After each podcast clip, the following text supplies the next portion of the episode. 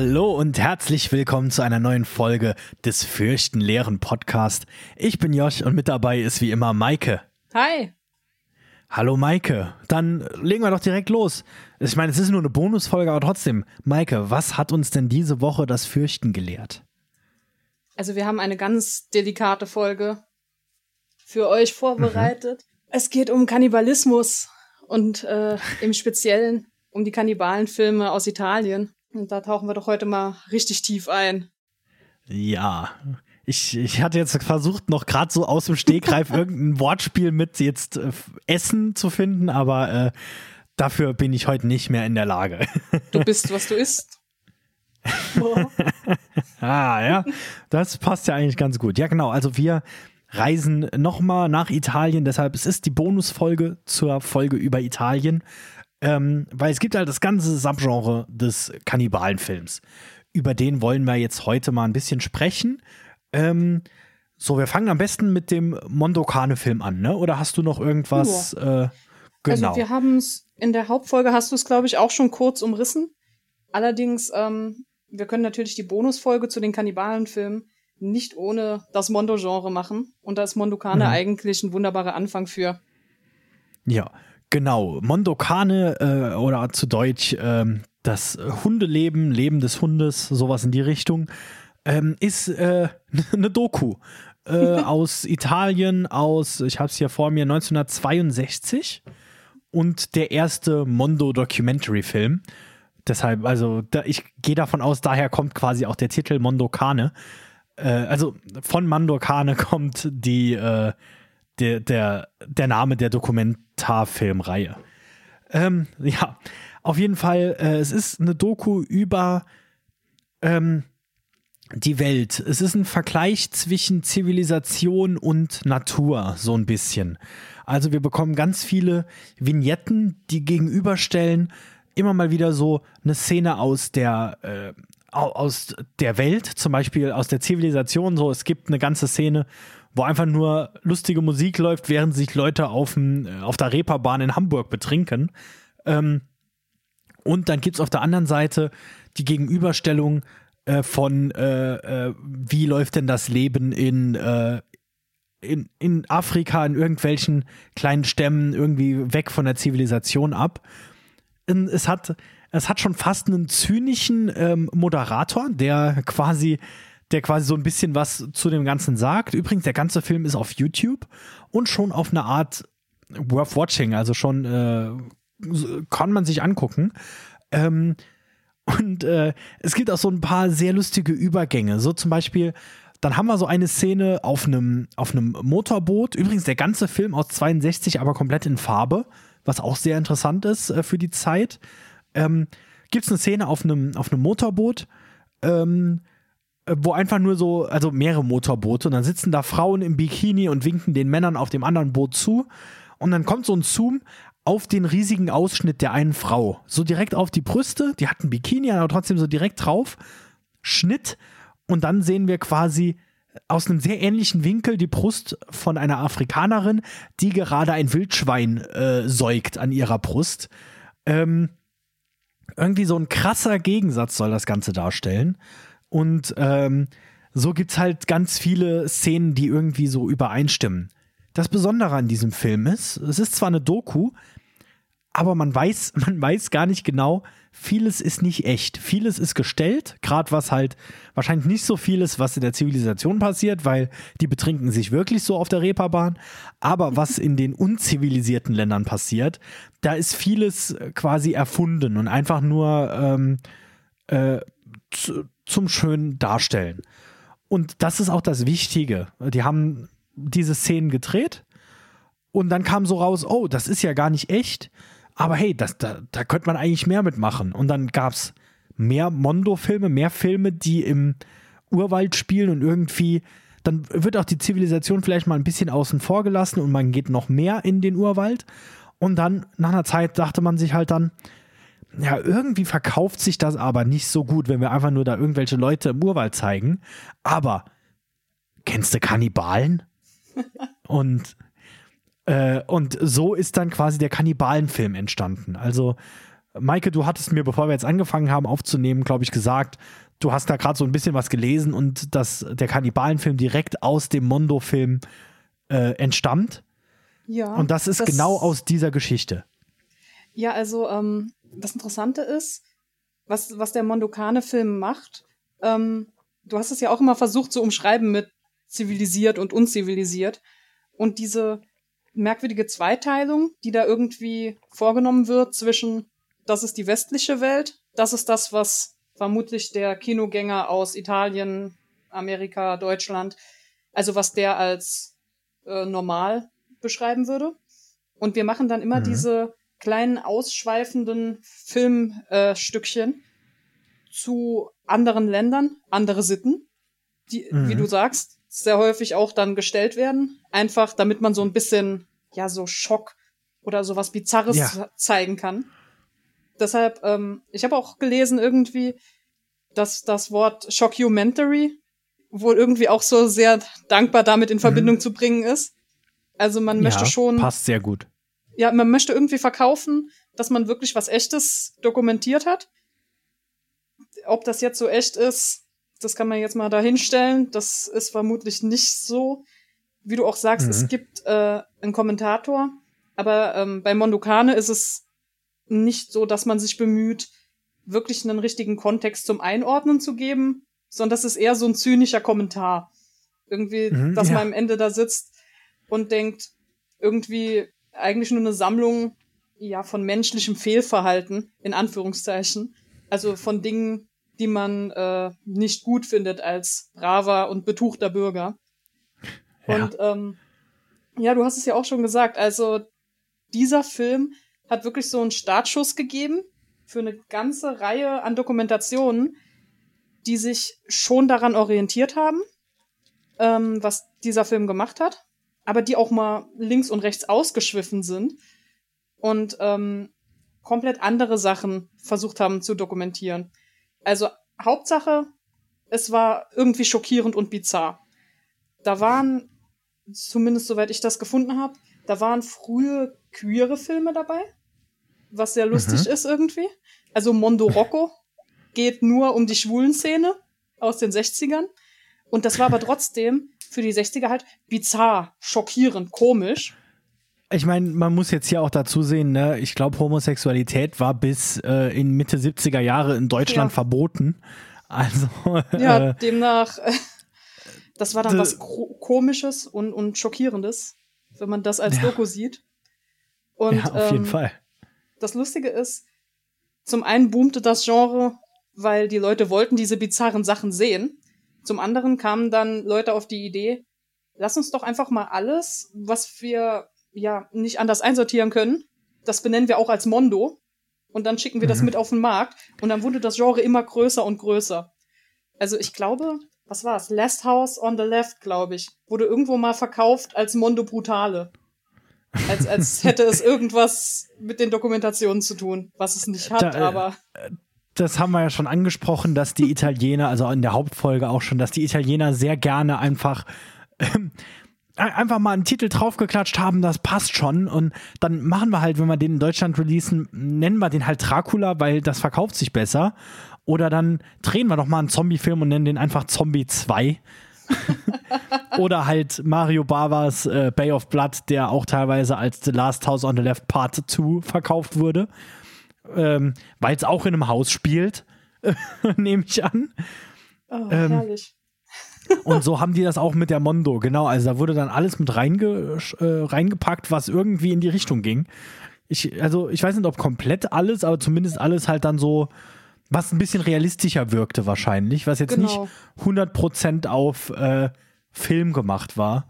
Genau. Und äh, ja, so kamen wir dann auch zu äh, äh, äh den richtigen Kannibalenfilmen. Und du hast, glaube ich, was, du hast ja noch so eine Doku geguckt, ne? Über oh, ja. Kannibalenfilme jetzt extra. Die kann ich tatsächlich nur empfehlen. Ähm, von Callum Weddle. Ich hoffe, ich habe den richtig ausgesprochen. Aber ihr findet das definitiv in den Quellen, weil die Doku mhm. ist großartig.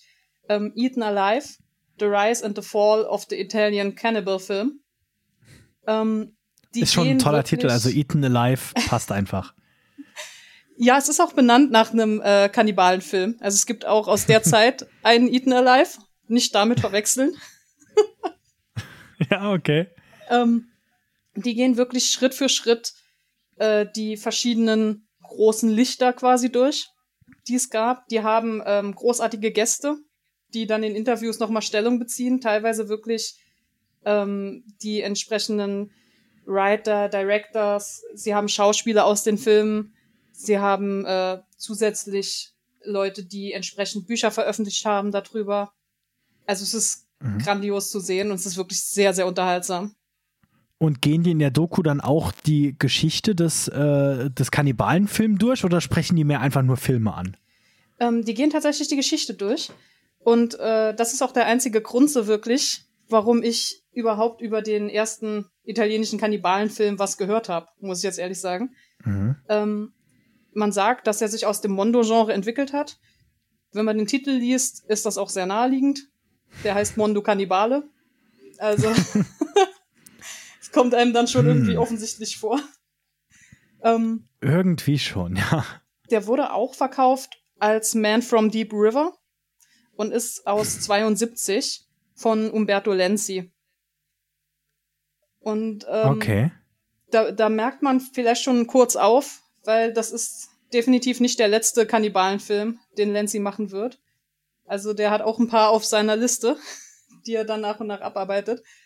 Ähm, der hat aber auch ansonsten sehr viel andere Genres gemacht. Auch Jallos, ich glaube Polizeifilme, Kriegsfilme, ganz viel Verschiedenes. Und eben hier mhm. Hat er sich äh, an einem Kannibalenfilm versucht. Und ähm, das weiß ich jetzt dankbarerweise alles aus der Doku. Das heißt, was ich berichte, hört ihr wahrscheinlich in der Doku dann nochmal im O-Ton, weil sie haben den Umberto Lenzi auch eingeladen und der erzählt dann selbst so ein bisschen, was er an Erinnerungen hat, wie diese, ja, dieser erste Filmdreh ablief. Ähm, mhm. Und zwar, ihm wurde ein Skript angeboten ähm, und die Hintergrundgeschichte war, dass zwei Italiener dieses Filmskript geschrieben hatten und die hatten sich vorher mit einer eigentlich wohl Erotik-Schriftstellerin unterhalten. Die war allerdings, wie der Zufall es wollte, die war thailändischer Abstammung und hatte über Volksstämme in Burma und Thailand, ähm, die ein bisschen abseits von der Zivilisation, also von den Hauptstädten, äh, im Dschungel leben, hatte die angefangen zu forschen und hatte dann über ihre Ergebnisse, die waren zu dem Zeitpunkt wohl noch nicht publiziert, die hatte sie nur mitgebracht nach Paris, glaube ich. Also sie war in Frankreich mhm. und hat dort diese beiden Rider kennengelernt und ähm, hat denen quasi erzählt, was sie so rausgefunden hat. Und die dachten sich so, hey, das klingt irgendwie, als wäre das eine sehr coole Geschichte für einen Film. Aber das ist uns mhm. noch nicht, noch nicht Mondo genug. Wo ist der Schock? Wo ist das Bizarre? Ich meine, hm, bizarr ist es schon ein bisschen, weil wir kennen ja diese, diese Riten und diese äh, Traditionen, die es dort gibt, kennen wir nicht. Aber das war noch nicht mhm. stark genug. Also haben sie kurzerhand ein paar Sachen dazu erfunden und haben dann eigentlich so der Spannung wegen, haben die dann Kannibalen dazu gedichtet. Ich frage mich, wie die Frau das fand, die irgendwie ihnen von ihrer Forschungsarbeit erzählt hat, um dann festzustellen, dass man einen Film daraus macht, in dem plötzlich Kannibalen vorkommen. Aber okay. Das, äh, ja, klingt auf jeden Fall, die hat sich bestimmt mega gefreut. Ähm, äh, ja, ich habe übrigens gerade äh, ganz kurz ein bisschen gesucht, bis ich den Film gefunden habe, weil der ist tatsächlich, ich finde den nicht als Mondo Cannibale, ich finde ihn überall nur als Man from Deep River, wie es aussieht. Mhm. Ähm, aber ja, äh, sorry, weiter im Text. Äh, genau, und daraus wurde dann quasi der erste Kannibalenfilm. Haben die was gesagt, wie die, also hat er irgendwas dazu gesagt, wie er denn gerade auf Kannibalen kommt? ich meine, ich, ich würde jetzt mal ganz grob tippen, wenn das 73 war, ähm, dass äh, die äh, Nacht der lebenden Toten, ähm, Night of the Living Dead ja so ein bisschen der Vorreiter der Kannibalen äh, äh im Kino war und der kam 68 raus. Das vielleicht damit zusammenhängt. Haben die irgendwas gesagt, wie sie auf Kannibalen kamen?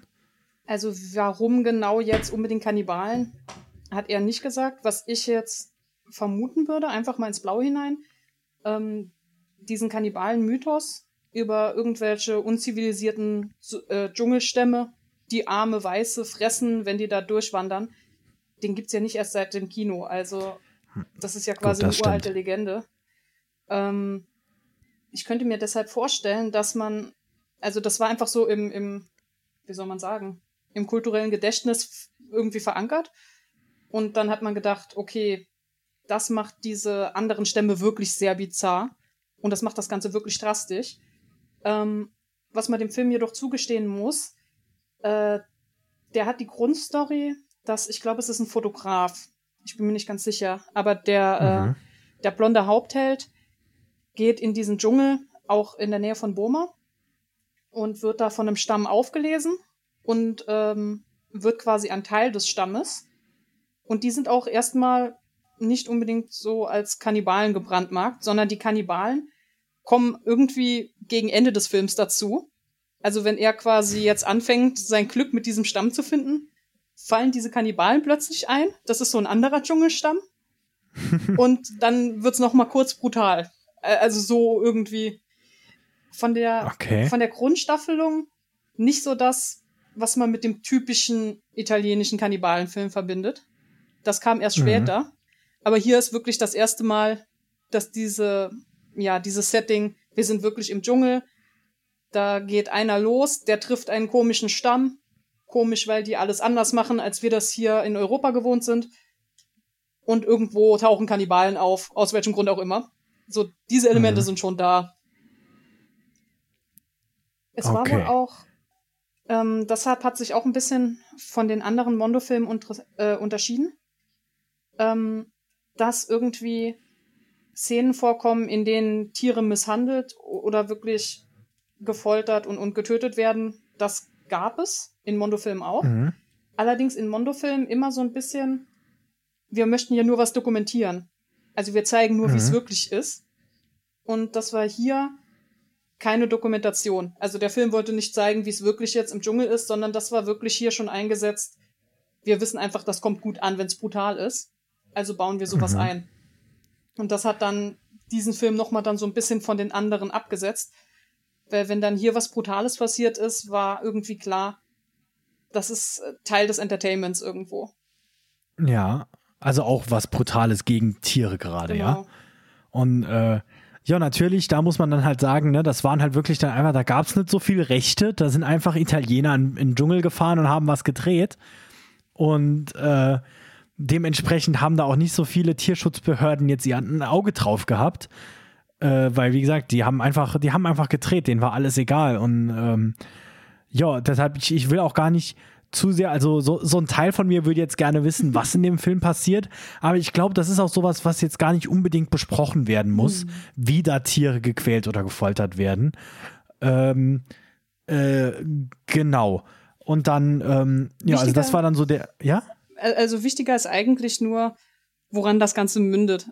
Also ähm, diese Szenen gibt es und man sollte vielleicht auch sagen, wenn, wenn Leute sich sowas nicht gut angucken können, dass sie wissen, da kommen wirklich Tiere zu Schaden, äh, dann sind mhm. diese Filme wirklich nichts für diese Leute. Ja. Also. Ich, ähm, es, es macht auch ein bisschen Sinn für die Macher der, die Filmmacher der Zeit, gerade sowas einzubauen, weil äh, es ging natürlich trotz allem drum, in den Mondo-Filmen, es war ja immer noch so ein Teil Dokumentation dabei. Also es ging drum trotzdem quasi so zu machen, also mehr noch als halt ein normaler Film dir vorgaukelt, es wäre echt, halt wirklich so quasi schon in die Richtung Found Footage, quasi zu sagen, das hier ist echt. Und dann hilft es natürlich sehr, wenn da halt tatsächlich wirklich Tiere getötet werden, was man halt dann sieht, da sind keine Special Effects dran. Das hilft dann natürlich, wenn man das sieht und denkt, oh, das ist echt, dass man dann auch eher denkt, äh, vielleicht haben die die, äh, die Ur Ureinwohner auch als Tier gesehen und deshalb auch einfach getötet. Ja. Ähm, so, also äh, von dem Standpunkt macht es zumindest Sinn, warum sie drauf kamen. Äh, ich finde trotzdem, man hätte es nicht gebraucht. Also ja. die Szenen sind auch wirklich äh, nicht schön. Nein. Also in keinem Überhaupt. der Filme. Äh, sollen wir mal äh, dann zum, äh, ja, genau. zum Meisterwerk der Kannibalenfilme ähm, quasi kommen? Vielleicht nur kurz noch, das ist nämlich ganz lustig. Mhm. Ähm, wir haben heute hauptsächlich zwei Filme von Umberto Lenzi und von äh, Ruggero Deodato. Und die beiden haben quasi von Anfang an mitgewirkt. Also, wir haben jetzt gerade gehört, der Lenzi hat quasi den ersten offiziellen Kannibalenfilm gemacht. Und ähm, er erzählt heute immer noch ganz gerne, dass ohne ihn der Deodato niemals einen Kannibalenfilm gemacht hätte, weil dieser erste Mondo Kannibale hat sich einfach verdammt gut verkauft. Mhm. Zumindest in Deutschland, wo er als Mondo Kannibale angeboten wurde. es ist immer toll, für irgendwas bekannt zu sein. Warum dann also nicht dafür, dass wir Kannibalenfilme gut finden? Ähm, mhm. Die deutschen Investoren waren so überzeugt von diesem neu aufblühenden Genre, dass man eine Garantie abverlangt hat von den Producern. Ähm, sie möchten nochmal dieselben Hauptdarsteller und sie möchten nochmal einen Film von Lenzi, brutaler als der letzte, aber nochmal quasi nach Schema F ungefähr derselbe Film. Also bitte Kannibalen, Dschungel und ja, den ganzen ja. Tiertötungsspaß. Lenzi hat dann gesagt, wenn dieser Film sich doch so gut verkauft, dann ähm, hätte ich gerne mehr Geld dafür, dass ich hier einen zweiten Film mache. Und das wollte man ihm aber nicht zugestehen. Und dann hat er gesagt, dann möchte ich nicht. Und dann haben mhm. die Producer, die ja jetzt in Zugzwang waren, äh, die haben wohl den Investoren gesagt, Lenzi kann nicht, Lenzi ist krank. Aber wir hätten hier Deodato. Deodato hat Bock. Können wir den nehmen? Und dann hat der angefangen, seinen ersten Kannibalenfilm zu machen. Und das war so der Beginn dieses Kannibalen-Genres, was dann in dem bekanntesten irgendwann gemündet ist. Ähm, mhm. Auch von Ruggero Deodato. Cannibal Holocaust. Ja. Genau, ah, ich sehe gerade, äh, dann war wahrscheinlich der erste von ihm, war dann Jungle Holocaust. äh, sieht zumindest ganz so aus. Der hat, der hat ein paar, also er hat auch einen, der heißt einfach nur Waves of Lust gemacht. Also, das war halt so das Typische, die Italiener, die haben sehr viel Auftragsarbeit gemacht tatsächlich. Also sehr häufig einfach, einfach, okay, hier, äh, hier hast du Geld, dreh einen Film. Und dann haben die das gemacht. Und äh, ja, dann kommen wir mal zu Cannibal Holocaust, weil das ist so der Kannibalenfilm. Der deutsche Titel ja. ist übrigens äh, ein, ein Meisterwerk der Titelkunst, Nackt und zerfleischt. Das ist doch so, da kriegt man doch direkt schon Lust, oder? Also, ähm, wer kennt es nicht? Nackt und zerfleischt. Ja, keine, uh, gut. Ich kann aber verstehen, dass sie vielleicht äh, äh, äh, nicht unbedingt Holocaust im Titel haben wollten in, ja. in Deutschland. Äh, ist, ist nachvollziehbar. Äh, und ja, den Film haben wir jetzt beide gerade vor kurzem geguckt. Ähm, der ist in Deutschland immer noch indiziert, wenn nicht sogar beschlagnahmt, da bin ich gerade nicht ganz sicher. Ähm, aber äh, der ist auf YouTube aber sag's keinem. ähm, ja, der Film ist. Ähm, fang du mal an. ich bin gerade ein bisschen. Wa, wa, der äh, Film man, ist eine Nummer für sagen, sich. Auf jeden Fall. Aber sowas von. Ähm, ist es der, erste Found-Footage-Film? Ich glaube, also theoretisch, wenn man das so will, eigentlich ja. Also ich habe, mhm. ähm, und das fand ich unglaublich lustig, äh, so viel drüber gefunden, was darauf besteht, dass, wenn man es wirklich ganz harsh sehen will, dieser Film Mitbegründer des Found-Footage-Genre irgendwie ist.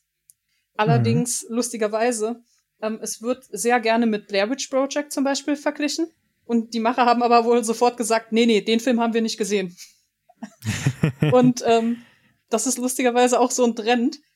Ähm, in der Doku werden ja verschiedene Filmemacher befragt. So, habt ihr euch aufeinander bezogen? Wer hat denn hier wessen Film gesehen? Es wird immer gesagt, man hat keine Kannibalenfilme gesehen. Niemand. Niemand hat die irgendwie gesehen. Die waren angeblich. Die hat mal, keiner geguckt. Ja. Die waren irgendwie wirklich, also besonders bei Cannibal Holocaust. Das ist quasi eines der Schlaglichter, was sich wirklich gut verkauft hat, sehr bekannt war und auch wegen den reißerischen Namen weiterhin recht bekannt ist. Ich glaube, ja. es kommt sogar, ich glaube, es kommt sogar bis heute in Videospielen vor, dass Leute sich auf Cannibal Holocaust beziehen, wenn es darum geht, äh, Horrorfilme zu empfehlen oder sowas. Also der Film okay. immer noch quasi mit in der aktuellen Debatte immer dabei, aber angeblich will ihn keiner gesehen haben. Also auch nicht wenn, ähm, wenn er Anfänge des Found-Footage-Genre irgendwie begründet. Nee, nee, gesehen hat ihn keiner. Das ist natürlich äh, super. Ähm, äh, äh, Im klassischen Mondo-Stil, also wir müssen mal dazu sagen, wir haben den Film beide vorher schon mal gesehen, ja. ist aber bei uns beiden, glaube ich, schon ein bisschen her und wir haben ihn, ihn jetzt beide in den letzten paar Tagen nochmal äh, für diesen Podcast geguckt. Ähm, ja, wir haben uns gerne für euch geopfert. ähm, äh, äh, ich finde sehr interessant, der fängt ja direkt schon quasi mit einem Throwback zum Mondo-Film an, mit einer tatsächlich einem, einem Erzähler, der einfach so ähm, äh, sachlich über, über die Welt redet, quasi so ein bisschen. Ja, das stimmt. Ähm, so, so war es in, in, nee, es war ein Newsreport, ne, über, über diese Filmemacher, die verschwunden sind, genau. Genau. Und darauf baut auch der ganze Film aus. Also der spielt auch immer wieder Szenen ein, wo dann unser Hauptcharakter die Eltern von den Verstorbenen nochmal interviewt oder versucht zu interviewen. Und ähm, also irgendwie versucht der Film schon so zu machen, ja, das ist alles gerade eine ne, ne Doku, das ist ein Nachrichtenreport über dieses, äh, über diese Filmemacher, die gestorben sind. Und dann ist halt unser Hauptkerl, der ist in den Urwald gefahren, hat nach, dem, nach den Sachen gesucht und ist zum Glück drangekommen. Und wir waren zum Glück mit Kameras dabei. So ein bisschen, es ist schon die ganze Zeit sehr auf Realismus und äh, äh, Found Footage, würde ich schon sagen. Also ja. dann spätestens, wenn es darum geht, die haben halt wirklich das Footage von den äh, Dokumentarfilmmachern gefunden und äh, gucken sich dann an und dann bekommen wir quasi zu sehen, was sie sehen. Es ist vor allen äh, Dingen, es spielt immer so ein bisschen damit, ähm, was jetzt gerade der reale Part ist und was nicht.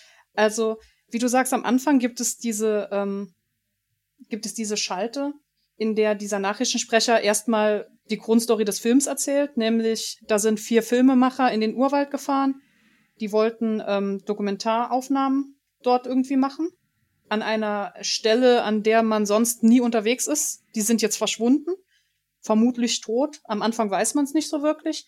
Und man schickt, mhm. ähm, man schickt Professor Monroe los, damit der, ähm, damit der das Ganze wieder zurückbringt. Also entweder die Leute oder zumindest Beweise dafür, was ihnen passiert ist. Aber, und das fand ich sehr, sehr lustig, noch bevor der Film überhaupt richtig anfängt, also es läuft, es läuft Musik und man sieht so Bilder von einem Urwald und dann wird oben drüber mit äh, weißer Schrift eingeblendet, dass man der Authentizität wegen diese Szenen, die man jetzt zu sehen bekommt, ähm, auch wirklich so komplett zeigt, wie man sie hat. Und am Ende des Films wird irgendwie auch noch mal eingeblendet, ähm, ja, dieses Filmmaterial, das hätte eigentlich nicht veröffentlicht werden dürfen.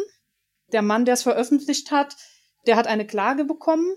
Der musste ich weiß gar nicht, 10.000 Dollar oder sowas ähm, soll er bezahlen. Mhm.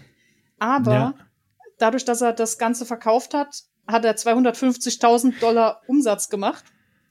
Und das, ähm, nachdem das eingeblendet wurde, kommt plötzlich die Liste mit den Schauspielern. So dass man da ja. als Zuschauer erstmal sitzt und keine Ahnung hat. Also vor allen Dingen zur damaligen Zeit nicht, weil mhm. Found Footage war damals kein eigenes Genre. Ähm, ja ja, wie viel ist jetzt hier real davon? Also was, Und was dann genau? Kommt noch da dann kommt noch dazu, dass, äh, ja, du hast es richtig gesagt, da kommt die Liste der Schauspieler. Da kommen keine Credits im Sinne von, da steht ein Schauspielername und da steht ein Charaktername. Da ist einfach nur eine Liste Namen, die vorbeiläuft. ja.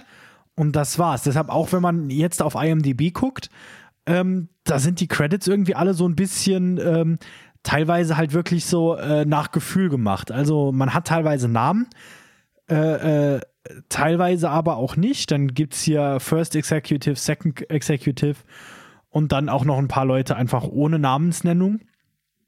Ähm, und oder halt auch, es gibt ein paar, die einfach als Undetermined Role äh, gecredited sind auf, äh, auf IMDb, weil da stand halt wahrscheinlich der Name und das war's. Und man weiß es nicht mehr genau, weil das ist irgendein italienischer Film. Und das kennt ja nicht jeder, jeden, der jetzt da mhm. auf der Kamera gerade rumläuft. Ähm, interessant ist, wenn wir schon über die Credits reden, äh, Robert Kerman, der auch später dann nochmal vorkommt in, äh, in dem nächsten Film äh, und tatsächlich auch in äh, dem ersten Spider-Man-Film mitgespielt hat. Oh. Ähm, das habe ich gerade zufällig gesehen, äh, der, der hatte eine Karriere, bevor er in die Kannibalenfilme gerutscht ist. Ähm, denn davor war er äh, Pornodarsteller. Sogar Oh ja, scheinbar ein re relativ erfolgreicher. Also damit, damit hat er tatsächlich angefangen und ähm, äh, äh, sein Geld gemacht, bis er dann, ich glaube, das hier war sogar sein erster, nee, war es nicht, okay. Aber sein erster halt großer. Ähm, Ja. Und vorher hat er halt lange Zeit äh, Pornos gedreht. Also, oder halt Das- Sexfilme, kommt immer drauf an.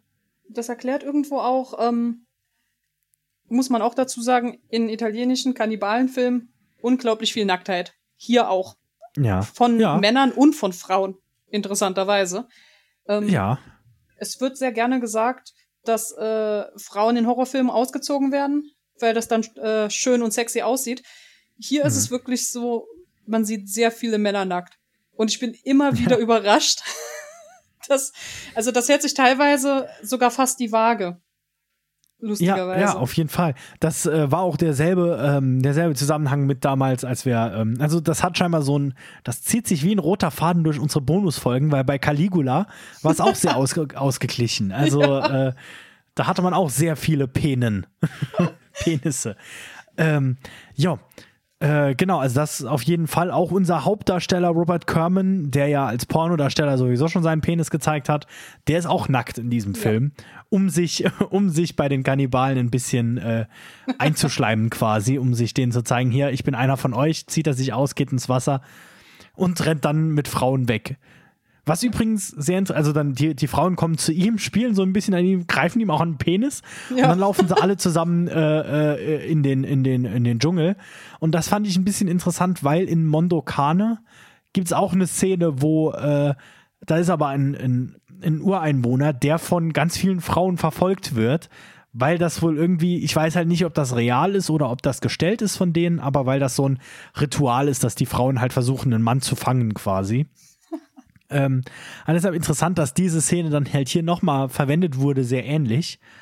Ähm, ja.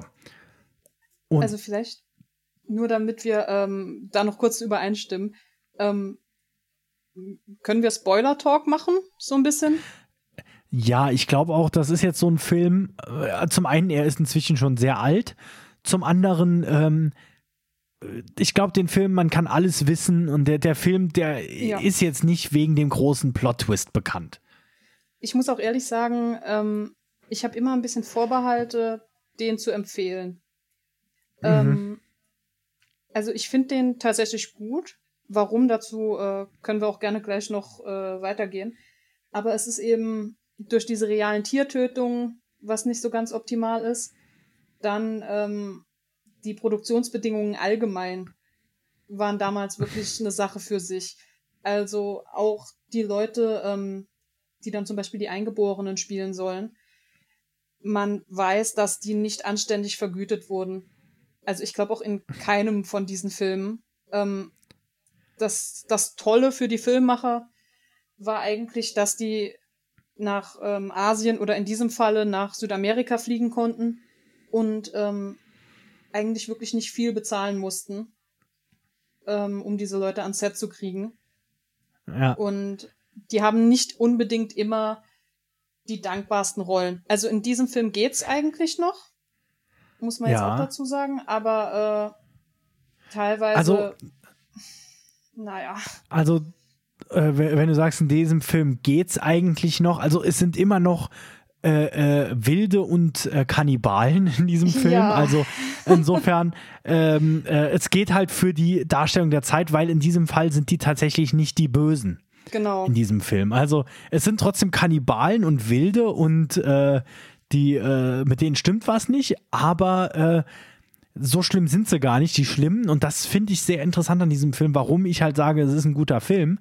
Mhm. Ähm, äh, äh, es geht hier nicht drum, wie schlimm die Ureinwohner sind, sondern Ja. wie schlimm ähm, wir Menschen sind. Also wir, ja, weil, weil die ja keine Menschen sind. Nee, wie schlimm wir zivilisierte Menschen sind. genau. Und das Lustigste ist, ich habe, das habe ich dir auch geschrieben, während ich den Film geguckt habe. Ähm, es gibt Filme, die würden sowas irgendwie in einem Subtext verstecken, so, so einfach das für sich sprechen lassen. Aber nee, hier, da es ja um diesen äh, äh, diesen Kerl geht, diesen Professor, der diese Szenen findet und sie sich anguckt, wird hier tatsächlich einfach zu 100% drüber gesprochen. Sag mal, ist das ja. überhaupt gut? Dürfen wir das überhaupt zeigen? Sollten wir das zeigen? Und es gibt Filme, die haben Subtext. Und dann gibt es Filme, die haben einfach nur Text. Und dieser Film, der, der will uns was sagen und der sagt uns auch genau, was er uns sagen will. Nämlich, auf eine Art ist das halt sehr lustig. Der sagt uns, hört auf mit den scheiß Kannibalen-Filmen. Eigentlich ja. Also, du hast ja auch schon gesagt, das Interessante ist irgendwie, dieser Film fängt zuerst eigentlich noch ja relativ subtil an. Dieser ähm, dieser Nachrichtensprecher, der da am Anfang erzählt, dass diese vier Filmemacher in den Dschungel gegangen sind, der erzählt ausgehend davon, wo sie sind. Ja, da gibt's ja auch Kannibalen. Und dann erzählt er darüber, wie schlimm Kannibalen sind. Und man sieht aber die ganze Zeit Bilder aus New York oder ähm, ja von von belebten Straßen, wo der typische westlich zivilisierte Mensch entlangläuft. Und das erzeugt kurzzeitig irgendwie das Gefühl, dass diese Kannibalen-Doku, die wir hören, äh, sich irgendwie über New York äh, gedreht wird. Also mhm. sich damit irgendwie beschäftigt. Und je länger der Film geht, desto deutlicher macht er das, weil der gesamte Anfang, wenn Professor Monroe in den äh, Dschungel runterfliegt und sich dort mit den entsprechenden Bräuchen und, und mit den verschiedenen Stämmen beschäftigt. Ähm, das sind für den Film nicht einfach die Kannibalen. Also es gibt verschiedene Stämme, ich glaube drei Stück insgesamt. Die haben mhm. alle drei Namen. Die werden auch mit den Namen jeweils bezeichnet. Also es wird gesagt, ähm, zum Beispiel wir nennen die Baummenschen, aber ich glaube Yanmamoto oder Yanamomo. Ich bin nicht äh, ganz ja, sicher. ich habe es gerade hier vor mir. Na, Yam, Yanamomo. Ja. Und die anderen waren äh, Shamatari. Genau. Also die, die werden haben sogar einen eigenen Wikipedia-Artikel. Ja, also die Den Stamm gibt es wohl tatsächlich. Und ähm, ja, also das, äh, das Interessante ist, dass Deodato erzählt auch sehr gerne, dass eigentlich durch ihn das Genre, also klar, der Lenzi hat den ersten Film gemacht, aber er hat die erste Recherche gemacht.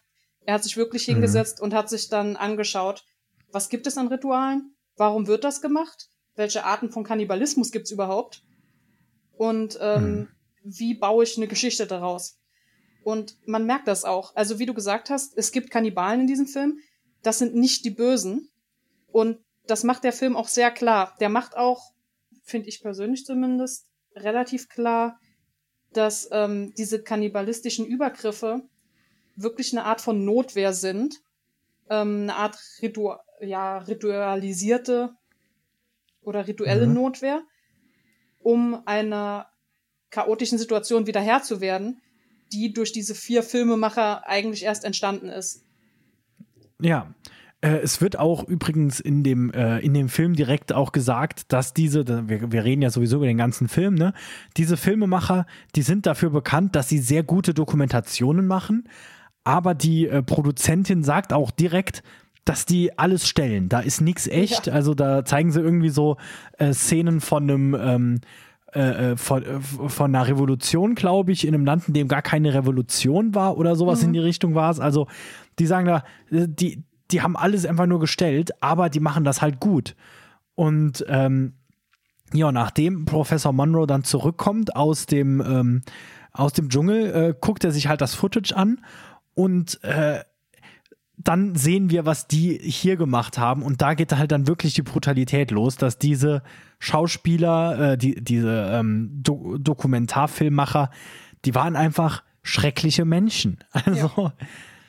das ist äh, auch der gesamte Anfang. Ja. Und auch bevor man wirklich an den Punkt kommt, wo dieses, äh, dieses schlimmere Filmmaterial gesichtet wird, ähm, der spielt so ein bisschen damit, in diesem Dschungel ist alles komisch. Auch, also der, ähm, der Professor Monroe, der in den Dschungel rein muss, der ist auch zuerst skeptisch und der findet auch alles merkwürdig. Was die Leute da machen, ist komisch. Die behandeln, also die behandeln mich in Ordnung. Mhm. Die wollen mir jetzt nichts Böses oder so. Aber es ist alles bizarr und anders und deshalb ist es komisch. Und wenn er dann die, ähm, also er findet, muss man dazu sagen, er findet im Dschungel die Überreste des Filmteams. Also es ist klar, die sind alle tot. Der, äh, der Dschungelführer, den sie mit sich hatten, der ist auch tot. Und ähm, es wird am Anfang, glaube ich, sogar immer mal angemerkt, ähm, das ist ja komisch. Irgendwas stimmt hier nicht, das ist ja merkwürdig. Auch wenn sie, ähm, wenn sie das erste Dorf betreten, die Leute weichen zurück und haben Angst vor ihnen und zeigen ihnen verbrannte Stellen und äh, da liegt auch irgendwo ein Schädel mit. Also es mhm. ist alles ein bisschen skurril, aber dadurch, dass die Sprachbarriere besteht, weiß man zu dem Zeitpunkt noch nicht, was passiert ist. Wenn dann die toten Filmleute äh, gefunden werden, ähm, der erste Gedanke ist eigentlich, oh Gott, die Armen, was ist denen nur zugestoßen? Ja. Und dann dreht der Film das auf den Kopf, weil man dann ja. sieht, was für schreckliche Menschen das eigentlich waren. Ja, genau. Und das ist, äh, das ist wirklich super interessant eigentlich, dass der sich hier tatsächlich eine Story ausgedacht hat. Wirklich, wie du jetzt sagst, es ist quasi so, es spiegelt sich äh, im Endeffekt wieder. Man sieht zuerst, man sieht zuerst das Ergebnis von dem, was sie gemacht haben, ohne zu wissen, was sie überhaupt gemacht haben. Und das finde ich einfach super interessant. Und deshalb, das ist wirklich ein guter Film eigentlich, ja. der halt leider äh, echte Tiere äh, getötet und gefoltert hat ja. und auch äh, einfach sehr brutal ist. Und ich, ich muss kurz ansprechen, äh, weil dieses Bild, das schicke ich auch jedem, der eine Frage zu dem Film hat.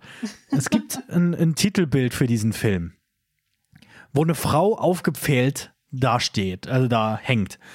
Äh, es ist super interessant, weil äh, zum einen, das sieht einfach richtig echt aus. Ja.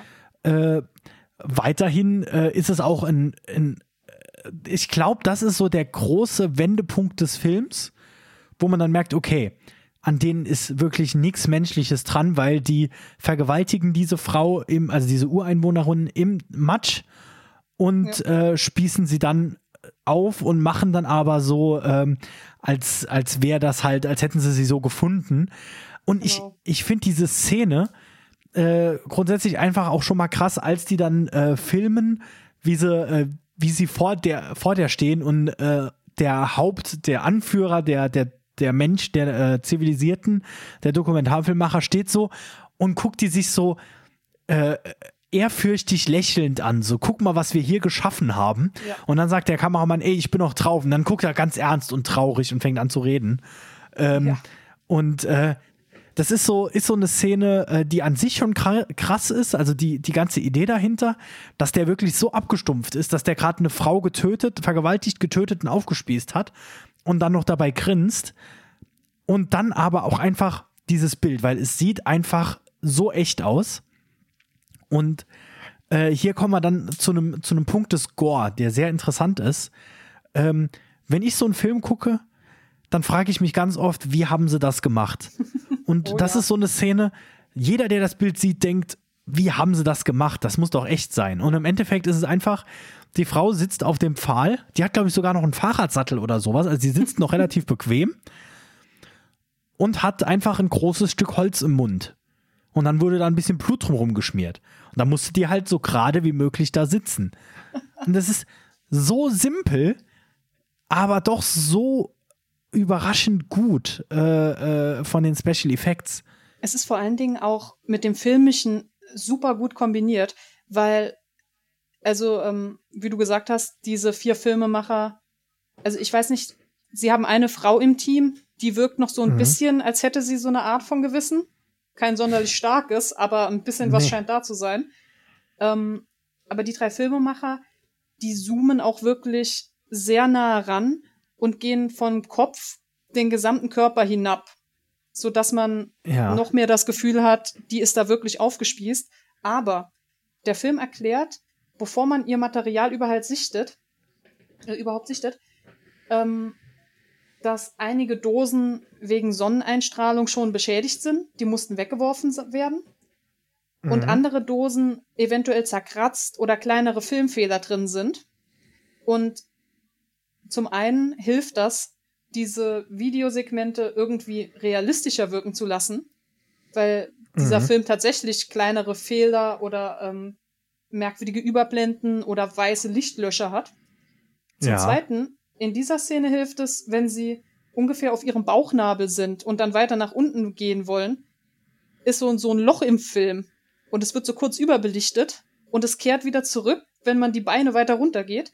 Aber es passiert eigentlich so schnell, dass es aussieht, als wäre alles in einem Stück und sie wäre wirklich mhm. aufgespießt. Mhm. Aber dort, wo der Fahrradsattel ist, zing, einmal Licht leuchten und dann hat man da ganz klug drüber hinweggetauscht.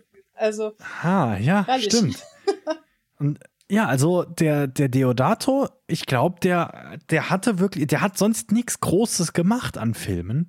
Aber dieser Film zeigt halt auch wirklich so ein bisschen, der hatte Talent. Also, oh ja. äh, er hat halt einen kranken also, Film gemacht, aber das war ja äh, quasi Auftrag, ne? Also das Musste Tolle ist, ja. ähm, man hat von Deodato äh, sehr viele Aussagen zum Film, auf die man sich dann immer ganz dankbar berufen kann. Er muss wohl mhm.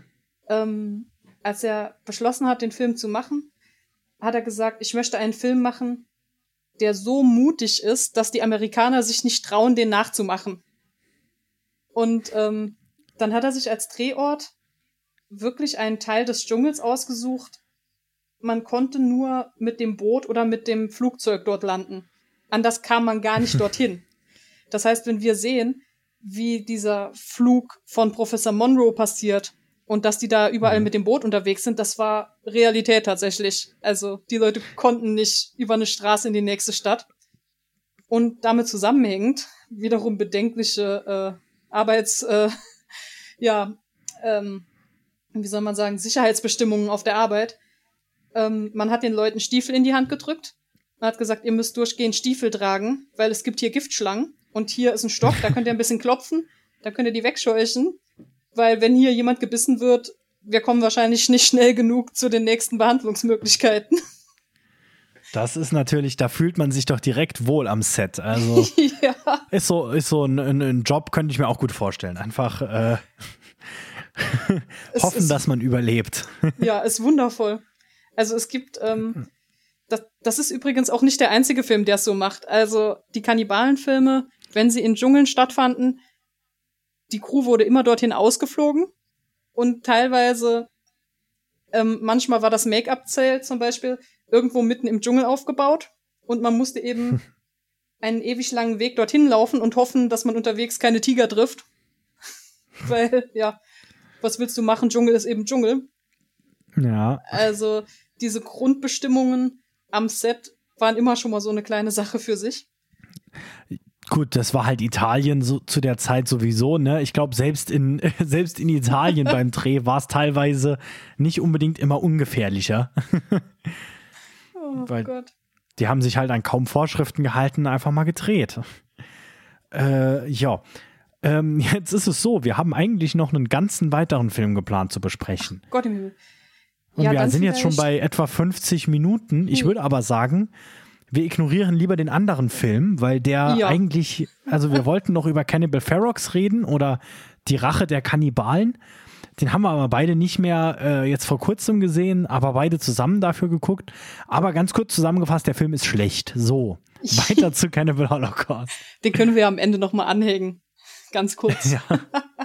ja. Ja, bei Cannibal Holocaust, was das ähm, wirklich Lustige ist, auch dieses also an einigen Stellen erklärt dir der Film sehr offensichtlich, was er tut. Also zum Beispiel, wenn dieses Filmmaterial gesichtet werden soll von den Filmemachern, ähm, das ist wirklich in einem Filmstudio quasi. Und da sitzt ein Tontechniker und da sitzt die Verantwortliche des Gremiums, die eben diese Bilder veröffentlicht haben will. Und da sitzt ähm, Professor Monroe. Und die unterhalten sich darüber, in welchem Zustand ist dieses Material. Und dann sagt der Tontechniker, ja, ähm, einige Stellen sind einfach ohne Ton. Da war kein Mikro angeschaltet. Ich habe da einfach Musik drüber gespielt.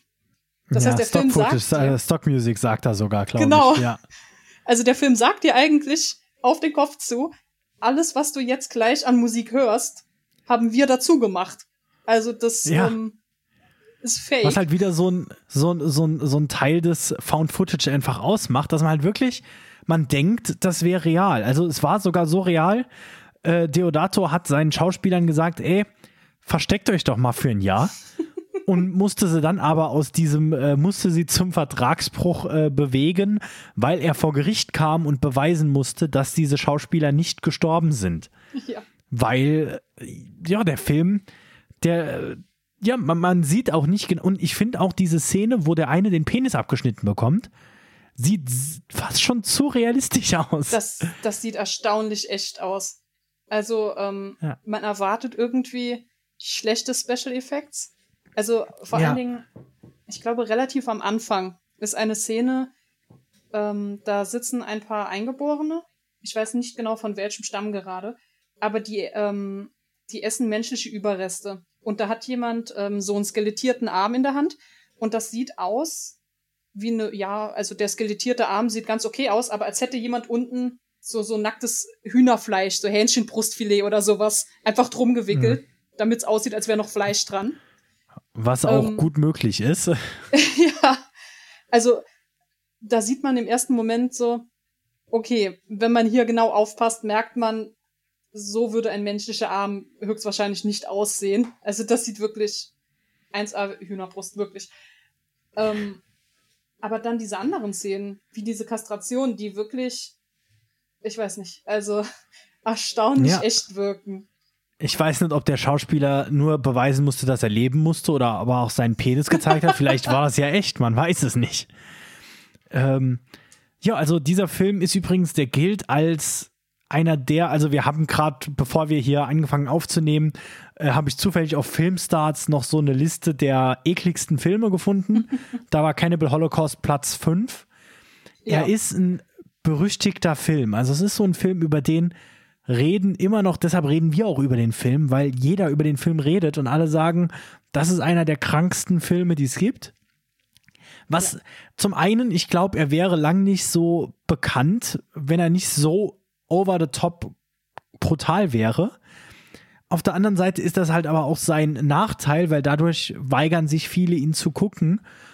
Äh, zu Recht. Ähm, aber äh, wäre der Film ein bisschen humaner, äh, wäre der vielleicht sogar noch besser bewertet. Ich meine, der steht nicht super schlecht da. Ich weiß jetzt gerade gar nicht, ich gucke mal nach, ob es hier auch irgendwelche äh, äh, Zahlen äh, gibt äh, zum, äh, zur Bewertung. Also innerhalb des Aber Genres. äh, innerhalb des Genres wird wirklich gesagt, das ist quasi der Beste. Ähm, der trifft alle Töne richtig. Ähm, ich muss auch sagen, das ist total lustig, weil wir es ja in der allerersten Folge damit hatten, was brutal ist und dass brutal nicht immer, äh, nicht immer zu Gore wird.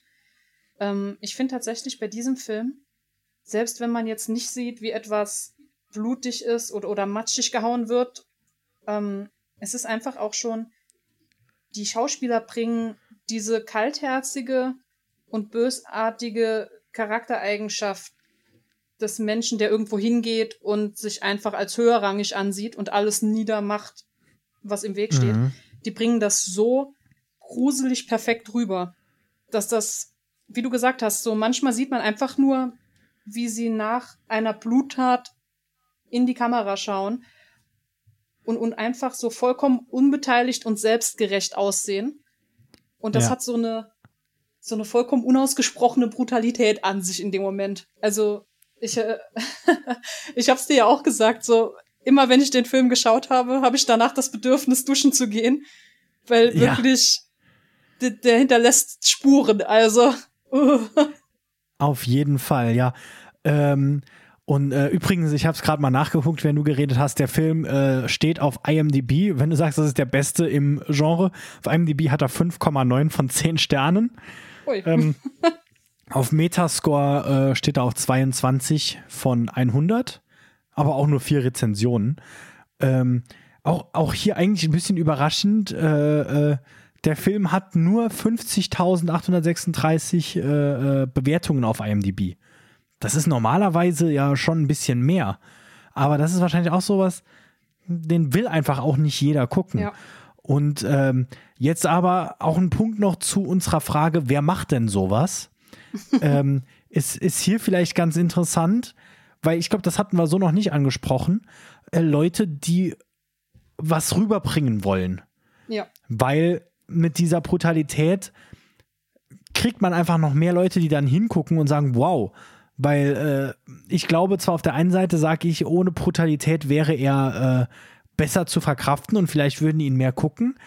Aber ich glaube, den würden dann nicht mehr gucken, weil, wenn ich so nochmal drüber nachdenke, den Film macht halt die Brutalität aus und ansonsten, es ist immer noch ein interessanter Film, aber ich glaube, dieser, dieses Zusammenspiel von diesen übertrieben brutalen Szenen und Tierquälerei in Zusammenhang mit der Aussage, dass das alles scheiße ist, ist dieser starke Kontrast, der das noch mehr ausmacht. Und ähm, deshalb es ist es ist interessant. Und Deodato ist auch, soweit ich weiß, äh, kein äh, kranker, äh, kranker Kerl, der gerne Leuten beim Sterben zuguckt. Der hat sich ja hier sogar, also er ist halt ein Italiener, ne? Die haben in der Zeit halt alles Mögliche gemacht, aber ja. ja. Übrigens, im, ähm, ja. Oh, sorry. Er hat im Interview auch gesagt, dass ja, natürlich, er hat den Film Cannibal Holocaust genannt, aber für ihn dreht sich das gar nicht um Kannibalismus. Es dreht sich um etwas mhm. anderes und es gibt Kannibalismus in diesem Film. Und ich würde auch sagen, das kommt auch so rüber. Also ja, natürlich, ja. es gibt Kannibalismus im Film, aber ähm, der, der tatsächliche Akt, dass, dass die Eingeborenen da irgendwie noch an einem Knochen rumnagen, ähm, ist nicht die Hauptaussage des Films. Darum geht es dem mhm. Film auch eigentlich nur in zweiter Instanz. Ja, genau. In erster Instanz geht es halt tatsächlich darum, dass wir eigentlich die wirklich, die wahren Kannibalen sind. Genau. Ähm, ja, also der Film jetzt grundsätzlich äh, äh, zu unseren Zuhörern an den Empfangsgeräten. Würdest du sagen, guck den? Guck den nicht? Ich, ich denke, man kann vielleicht sagen, guck den, wenn ihr wisst, dass ihr sowas verkraftet. Ja, also es ist wirklich, ähm, wenn man, wenn man mit den Tierfolterszenen, wenn man das nicht unterstützen will, es ist vollkommen in Ordnung dann zu sagen, den Film möchte ich nicht sehen. Ähm, du hast es ja schon gesagt, dadurch, dass echte Tiertode darin vorkommen, soll das Ganze als realistischer verkauft werden. Und das war ja hier offensichtlich die Grundidee, es möglichst nah ans Reale ranzubringen. Wenn ich den Schauspielern ja, ja auch sage, sie sollen sich danach noch mal verstecken, ähm, damit ich wirklich ja. so tun kann, als wäre das echt. Ähm, da ist schon irgendwo klar, das gehörte irgendwie mit zum Plan. Deshalb muss man es nicht gut finden, um Gottes Willen. Mhm. Aber das zeugt zumindest von, von ein bisschen Nachdenken und, und nicht so, ja, dann tun wir halt ein totes Schwein hinein, weil unsere Investoren wollten tote Schweine sehen. Ja. Sondern es ist irgendwie Teil der Message. Das macht es nicht unbedingt gut und ich hadere wirklich. Ich finde alles andere an dem Film super. Also, na gut, ja. abgesehen jetzt von dem latenten Rassismus. Ähm, aber der Film versucht ja eigentlich darauf hinzuweisen, dass, obwohl diese Leute so primitiv wirken und so komisch und haha, äh, der dumme Dschungelbewohner oder was auch nicht. Ähm, die Idee ist, dass genau dieser Gedanke das Schlechte ist und genau das verurteilt werden soll.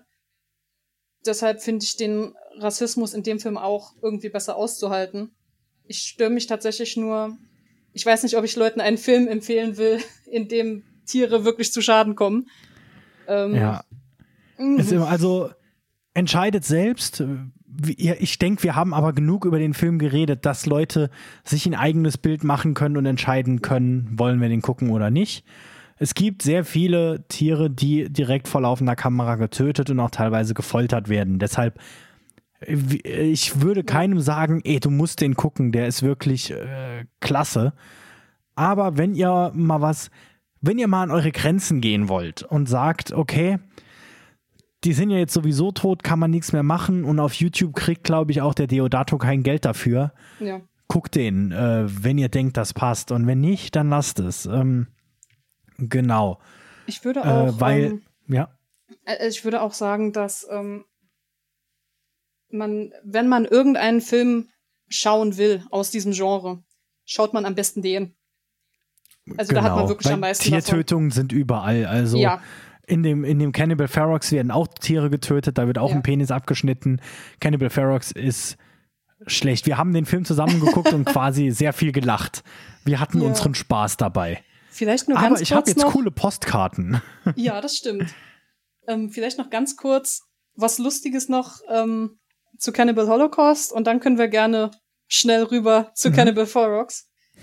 Ähm, und zwar einfach nur, weil ich es mega witzig fand. Ähm, der Schauspieler von Professor Monroe ist jüdisch Mhm. und ähm, es gibt eine Szene in diesem Film, da wird ihm angeblich eine Menschenleber, aber tatsächlich eine Schweineleber angeboten. Und der Schauspieler hat dann gesagt, das esse ich nicht. Ähm, das kann ich mit meinem Glauben nicht vereinbaren. Also musste man sich etwas überlegen, wie man ihn dazu bewegt, da reinzubeißen. Und hat dann ein Stück Rindfleisch mit Gaffertape an diese Leber dran geklebt und musste ihm das irgendwie so reichen, dass nicht auffällt während dem Film, dass man da noch mal ein anderes Stück rohes Fleisch dran gepatscht hat. Vielleicht Was? hätten sie besser einfach eine, eine Menschenleber genommen. Also ich fand's ganz, ganz herrlich. Und ähm, Ja. in dem Moment, in, ähm, in dem ich dann noch mal den Film gesehen habe und auch gesehen habe, wie er so das Gesicht verzieht, als man ihm so die Leber in die Nähe der Nase hält, habe ich gedacht so, oh, Mhm. das, das wirkt nach richtigem, echtem Ekel. Ja. Und ähm, eine zweite ganz lustige Sache, die mir auch erst beim zweiten Schauen überhaupt aufgefallen ist. Ähm, wir hatten das ja mit dem Dubbing, dass sowieso in italienischen Ja. Filmen gerne noch mal alles nachsynchronisiert wird. War auch hier der Fall. Ähm, der Schauspieler von Monroe kann Englisch ähm, und der hatte im Vertrag stehen, dass er sich selbst dubben darf. Mhm. Irgendwie haben sie das dann aber vergessen, nicht gewollt, man weiß es nicht. Sie haben beschlossen, es nicht zu machen und jemand anderen einzustellen. Das heißt, den gesamten englischen Film über hört man nicht seine wirkliche Stimme, außer Professor Monroe hat ein Diktiergerät dabei und nimmt sich immer auf und spielt sich das nochmal ab. Ja. Und sie haben vergessen, das nochmal abgespielte zu dubben. Das heißt, man hört, wie ein Mann ins Diktiergerät spricht und wenn er das Ganze nochmal abspielt, hört man den tatsächlichen Schauspieler, der seine Lines spricht, aber das klingt plötzlich komplett anders.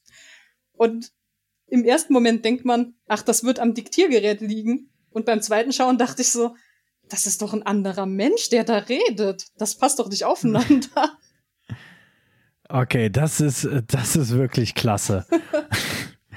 äh, ja, also dann aber zu Cannibal Ferox nur noch ganz kurz, weil wir sind jetzt schon bei einer Stunde und sieben Ja. Minuten. äh, also grundsätzlich, ich habe meins gesagt, der Film ist äh, schlecht. Es gibt ein Ja. paar ganz brutale Szenen, aber der Film, die Story macht keinen Sinn. Es ist wirklich mehr so zum Zusammengucken, Lachen und dann vergessen. Ja, die Grundstory ähm, ist sowieso ziemlich ähnlich, wie man es vorher auch kennt. Ähm, Leute gehen in den Dschungel. Ähm, das ist eine Anthropologin, die möchte eine Arbeit drüber schreiben, dass es Kannibalismus gar nicht gibt. Ähm, sie treffen zwei Verbrecher im Dschungel, die sich zuerst als Opfer darstellen, von wegen Hilfe, Kannibalist, äh, äh, Kannib Kannibalen wollen uns fressen. Ähm, dann stellt sich heraus, oh Wunder, die Weißen waren's. Die haben äh, den Zorn des Stammes provoziert. Der Stamm will sich eigentlich nur verteidigen. Ähm, der Stamm unterscheidet aber nicht zwischen den beiden Verbrechen, äh, äh, Verbrechern und den Unschuldigen und rächt sich einfach an allen. Das ist so ganz grob gesagt quasi, was Genau. passiert. Und es Und gibt noch diesen, diesen Plot außenrum, der, äh, der sehr verwirrend ist, wenn man den Film zum ersten Mal guckt, wo halt gleichzeitig Ja. Polizisten versuchen, also wo es darum geht, warum die überhaupt aus, äh, aus äh, äh, äh, Amerika abgehauen sind, äh, wo Ja. man dann sieht, wie Leute erschossen werden und dann irgendwelche Cops versuchen zu ermitteln. Und unser Robert Kerman, der Professor, der spielt hier einen Cop, der glaube ich auch in diesem Film dann nochmal in den Urwald reist, um die anderen zu finden. Also das Ja. macht er scheinbar sehr gerne. Ähm, ja, Es, der Film ist unglaublich lustig zwischendurch. Wirklich einfach, ähm, Mhm. Da, da wird dann gezeigt, dass man sich eine Schneise durch den Urwald schlagen soll. Nur leider ist die Schneise schon geschlagen, weil offensichtlich das Produktionsteam mit der Kamera durch musste. Also hat man dem Schauspieler eine Machete in die Hand gegeben und der soll jetzt so tun, als würde er eine Schneise schlagen. In der Schneise. Also schlägt er immer so ein bisschen gelangweilt und nicht wirklich ernst gemeint zur Seite und dann gehen sie einfach geradeaus weiter. Und das ist unglaublich unterhaltsam anzuschauen. Das rechtfertigt nicht unbedingt, dass man sich den gesamten Rest gibt. Und ähm, also Josh ist in seiner Abneigung gegen den Film nicht alleine. Der Schauspieler von Mike, einem der Antagonisten des Films, ähm, sagt, das ist der einzige Film, den er in seiner langen Karriere bereut. Ähm, Und der hat in 2006 in das Omen mitgespielt. ja, also ähm, er hat auch gesagt, äh, wenn er Filmposter oder sowas bekommt, die er signieren soll, schreibt er ganz gerne drauf, I hate this movie. Also er ist da, er ist da sehr offen, dass er das nicht gut fand, was da gemacht wurde. Und er hat wohl auch am Set ähm, sehr viel Streit mit Lancy gehabt, weil Lancy dann gesagt hat, du musst das Schwein töten. Das braucht die Szene so. Mhm. Und äh, der Schauspieler gesagt hat, er will das nicht machen. Er sieht das nicht ein. Und dann haben sie angefangen, sich drüber zu streiten. Also das, äh, ja, eine mhm. ziemlich eigene Sache. Das einzige Und, Lustige, äh, ah, ja? ähm, was er erzählt hat, ähm, es gibt eine brutale Szene, wo ähm, ein Gehirn gegessen werden soll. Und man hat das wunderbar vorbereitet. Äh, er kniete unter dem Tisch und sollte eben schauspielern, dass das so weh tut und sollte schreien. Mhm. Und ähm, die äh, Schauspieler der Eingeborenen, die standen oben am Tisch und sollten einen Bananenbrei, in den man so Kunstblut reingemischt hatte, sollten die essen. Mhm. Das Problem war nur, dieser Brei also der Bananenbrei ist in Ordnung, aber Kunstblut schmeckte abartig. Und wenn man das in den Bananenbrei getan hat, hat das das Ganze nicht verbessert, sodass sie den gesamten Tag an dieser einen Szene gedreht haben, weil die Leute eben von dem Bananenbrei gegessen haben und das Gesicht verzogen haben, weil es nicht schmeckt. Und du kannst natürlich keinen Kannibalenfilm machen, bei dem die Kannibalen aussehen, als würde ihnen gar nicht schmecken, was sie essen. Das heißt, der arme ja, gut, Mensch. Das, äh, der stand da den ganzen Tag oder kniete unterm Tisch. Ja, na, das ist, das ist auch super. Die Szene ist sogar in meinem ähm, äh, äh, äh bei der Postkarte dabei, weil ich habe von dem Film eine DVD mal auf, auf einer Filmbörse bekommen für, äh, für 5 Euro. Ich habe mich noch gewundert. Äh, und da sind sogar noch echte Postkarten dabei, die man dann wirklich in der Post verschicken soll. habe ich auch. Ich, ich bin, ich hatte die ganze Zeit überlegt, ob wir vielleicht äh, ein Gewinnspiel machen sollen und sagen, okay, äh, ja, Gewinner bekommt eine Postkarte. Äh, mit, ja. Aber ich glaube, das lassen wir, weil die sind irgendwie nicht so wirklich schön ähm, Die sind schon ziemlich drastisch. Ja. Der, der, der Schauspieler von Mike, von dem du jetzt gesprochen hast, äh, Giovanni Lombardo Radice, äh, spielt übrigens auch in Ein Zombie hing am Glockenseil mit, über den wir am letzten Samstag gesprochen haben, denn der war Stimmt. Teil unserer Hauptfolge. Also, falls ihr die noch nicht gehört habt, dann auf zurück, hört die Folge an. Ich glaube, der wird auch äh, dieses Jahr im Oktober bei dem äh, House of Horrors, was früher das Weekend of Horrors war, als Gast sein. Wenn Corona dann rum ist, gehe ich da, glaube ich, hin und dann frage ich die nach einem Autogramm von Cannibal Holocaust, äh, von Cannibal Ferox. Das klingt doch ja, nach bitte. einem guten Plan. ähm, und äh, damit würde ich sagen, äh, machen wir Schluss für heute. Äh, oder hast noch, du noch irgendwelche letzten Worte? Ja? Ich, ich habe eine ähm, sehr schöne Endanekdote und dann bin ich auch durch. Ähm, und okay. zwar, man hat Lancy befragt wegen Cannibal Ferox, so wie stehst du dazu? Und er hat auch gesagt, er wollte früher gar nicht drüber reden, dass er diese Filme gemacht hat. Ähm, heute ist er Fan von den Filmen, weil die Filme bringen ihm Geld. Und ähm, wenn entweder Eaten Alive oder Cannibal Ferox im Fernsehen gespielt werden, bekommt er einen Scheck für 2500 Euro. Und seitdem mag er die Filme.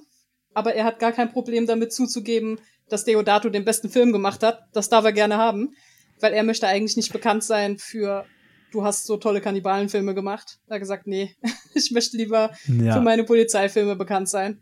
Und ich glaube, das können wir ihm gönnen. Das ist okay. Ja, das, das passt. Das ist auch ein bisschen das Problem für Deodato, glaube ich. Der ist äh, bekannt für, äh, für den einen Film. Äh, er hat noch mehr gemacht. Er hat sogar, ich habe es gerade eben gesehen, der hat sogar 2019 noch einen Film gemacht. Also der ist richtig, der ist noch im Geschäft. Mhm. Und er hat einen Cannibal Hol äh, in ähm, Hostel 2 äh, den ähm, Italian Cannibal äh, gespielt. Also auch ein äh, so einen Reichen, der halt Geld bezahlt. Und Takeshi Miike spielt im ersten mit, aber da, dazu kommen wir in einer späteren Folge. Ja, ich wollte gerade sagen. Ähm, ich würde sagen, wir bleiben jetzt mal hier, ähm, wir verlassen jetzt den Urwald. Äh, nächste Woche geht es dann weiter, da vom Urwald weg direkt nach Frankreich reisen wir. ähm, da haben wir auch schon ganz viel schöne Ideen und auch wieder eine Bonusfolge geplant, also keine Sorge, es gibt weiterhin wöchentlich Content von uns. Ähm, ich würde mal sagen, vielen Dank fürs Zuhören. Äh, wir hatten Spaß und hoffen, ihr hattet's auch. Und wenn ihr den Film gesehen habt oder andere Kannibalenfilme, schreibt uns doch mal bei Instagram äh, fürchtenlehren oder auch gerne äh, per E-Mail an fürchtenlehren at gmail.com. Fürchtenlehren mit UE übrigens. Ähm, ja, und danke fürs Zuhören. Und ich würde mal sagen, ich hoffe, wir konnten euch auch diese Woche das Fürchten lehren.